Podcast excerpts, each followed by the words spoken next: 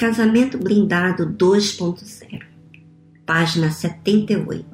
O teste do telefone. Normalmente, quando explico essa ideia de tratar o seu casamento como uma empresa, algumas pessoas dizem logo de cara que nunca irá funcionar para elas. Justificam: eu tolero as pessoas no trabalho porque não tenho que dormir com elas. Não estou envolvido com elas sentimentalmente, então é mais fácil. Porém, olhando com mais atenção, verificamos que não é bem assim. Sejamos honestos. A verdadeira razão por que controlamos nossas emoções no local de trabalho não tem nada a ver com gostarmos ou não das pessoas, e sim com dinheiro. Você só não xinga seu patrão ou dá um coice no funcionário porque isso lhe custaria dinheiro. Tanto é que, quando uma pessoa já não está nem aí para o emprego, é capaz de soltar os cachorros em cima de alguém no trabalho, pois já planejava sair de qualquer maneira. Portanto, controlamos nossas emoções motivadas por não querer perder dinheiro. Agora responda: será que não podemos controlar as emoções motivadas por não perder o casamento? Daí o outro benefício de ver o seu casamento como uma empresa. Entender que ele é o seu maior investimento. Pessoas casadas normalmente são mais estáveis financeiramente e em todas as áreas da vida, como saúde, espiritualidade e família. Não tem sentido você sacrificar suas emoções para ter sucesso no trabalho, mas não no seu casamento. De que adianta ter sucesso profissional sem ser feliz no amor? De que adianta ter tantos bens sem ser feliz na família? Deixe-me colocar para você um cenário comum em briga de casal. Marido e mulher estão em casa discutindo sobre alguma coisa batendo boca para lá e para cá. Os temperamentos estão esquentados. De repente, toca o telefone. O dono do celular olha quem está ligando, vê que é uma ligação importante e decide atender. Mas antes, com voz de raiva, grita com o marido ou a mulher: Espera aí, tenho que atender esta chamada. Daí, atende a ligação e, em questão de um ou dois segundos, muda a voz e diz em tom polido e suave: Alô? Oi, Fulano, tudo bem? Pode falar.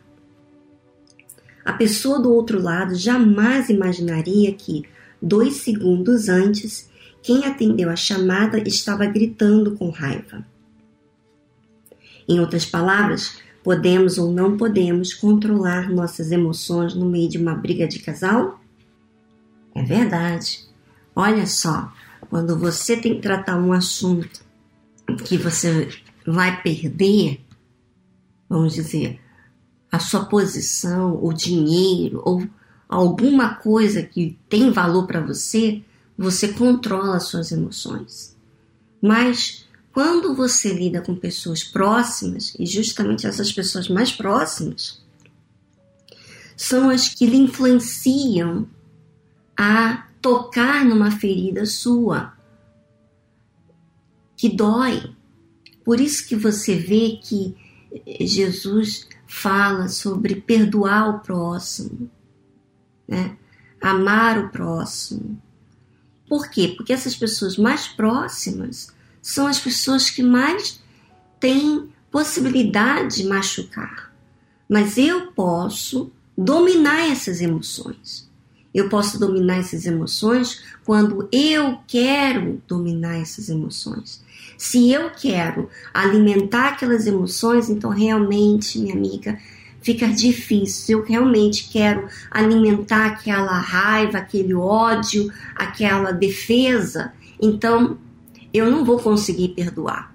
Mas se eu quero perdoar, se eu quero mudar, eu quero aproveitar o meu casamento, quero aproveitar esse relacionamento, então eu vou sujeitar-me a mudar as minhas emoções e eu tenho poder para isso, eu tenho essa opção, você também, e escolher o que é certo. Mas, para que isso aconteça, você tem que raciocinar.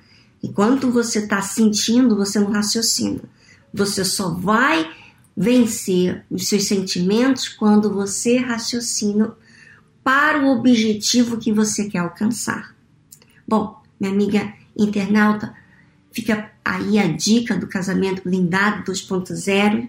Esse capítulo 6 falamos muito de como resolver problema no casamento. E esse problema no casamento está levando você a entender todas as outras áreas, quer com Deus, quer com a sua família ou até no seu trabalho. Basta você querer olhar para o objetivo. Se o seu objetivo é agradar a Deus, então não desvie essa meta, porque as suas emoções levam você a dar importância a coisas que não vão trazer o resultado que você quer, almeja, que é paz, alegria, certeza, convicção de que você está fazendo o que é certo. Um grande abraço para vocês e semana que vem estaremos dando continuidade ao livro Casamento Blindado 2.0.